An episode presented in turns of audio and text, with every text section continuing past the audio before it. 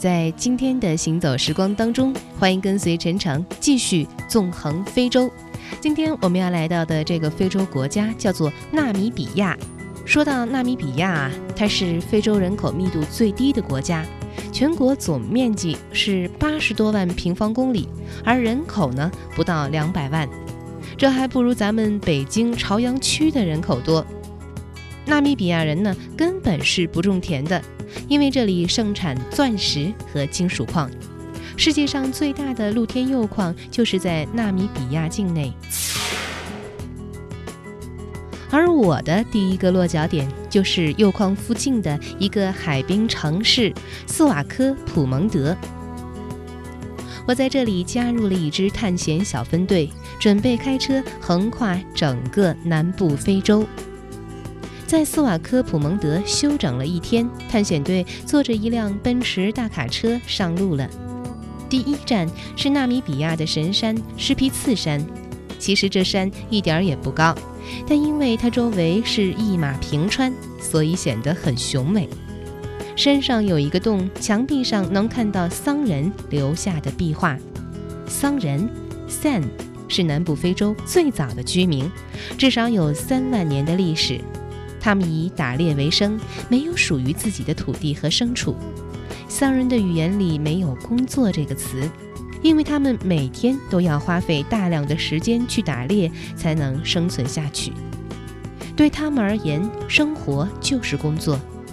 我看到的那幅壁画，描绘的就是打猎时的情景，用的颜料是红色的粘土，加上动物的脂肪。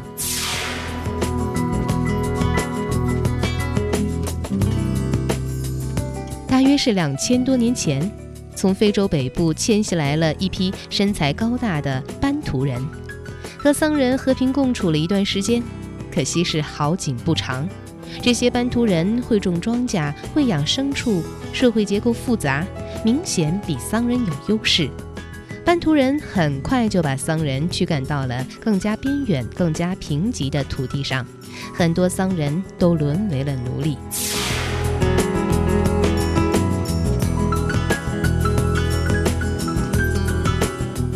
这里是圣地，没有装自来水系统，也没有电。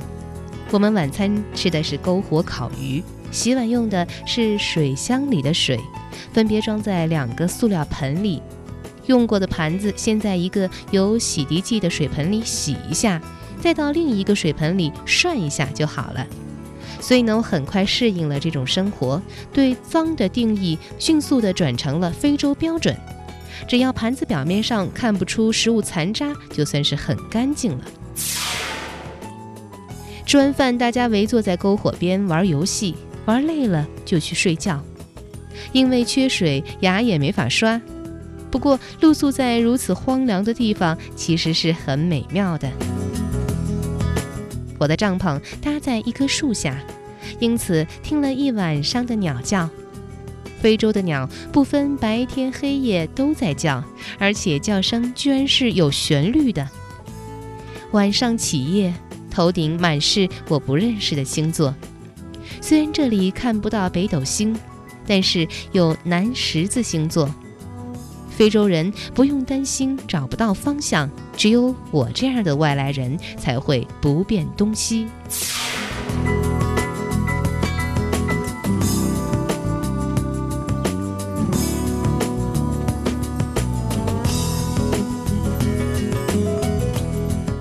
第二天，我们探访了辛巴族的聚居地，见到了真正的原始人。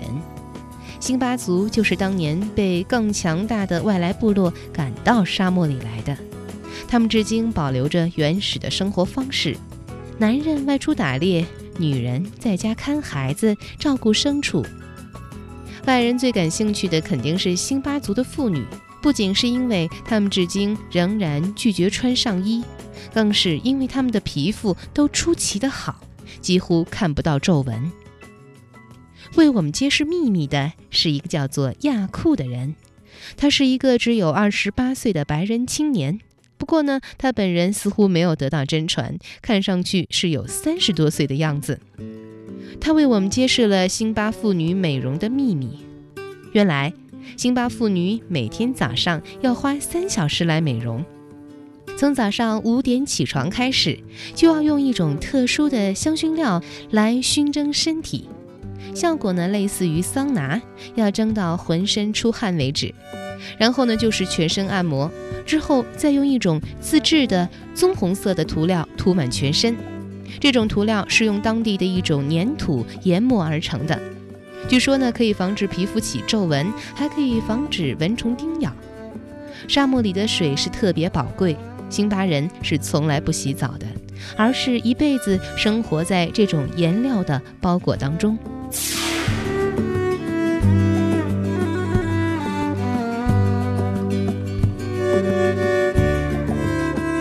你怎么会说辛巴语呢？我好奇地问亚库。我生在这里，我家拥有一万七千公顷的土地，这里附近所有的土地都是我家的。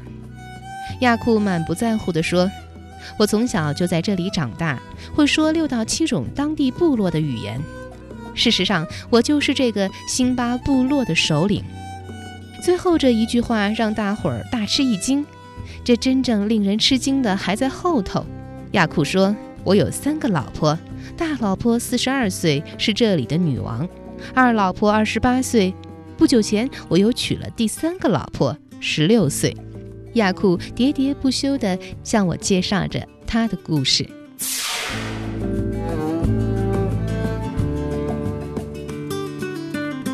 离开了辛巴部落，我们的探险小分队继续向东进发。开了一上午的车，我们终于来到了这一个目的地——埃托沙国家公园。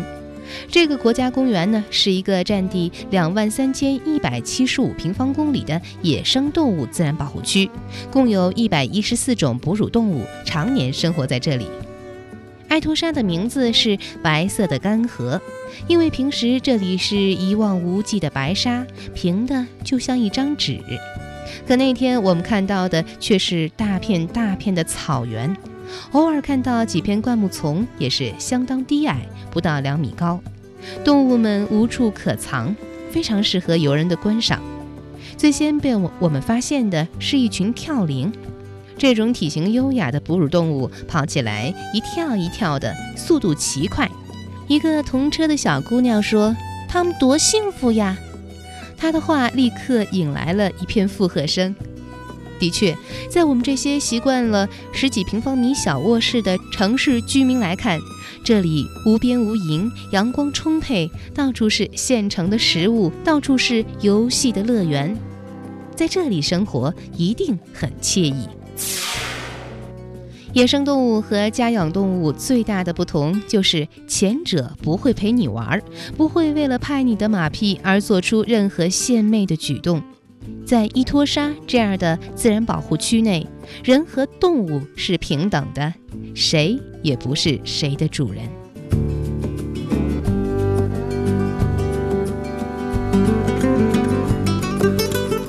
朋友们，我们今天在纳米比亚的旅行到这里就结束了。这里是正在直播的行走时光，欢迎您继续收听我们的节目。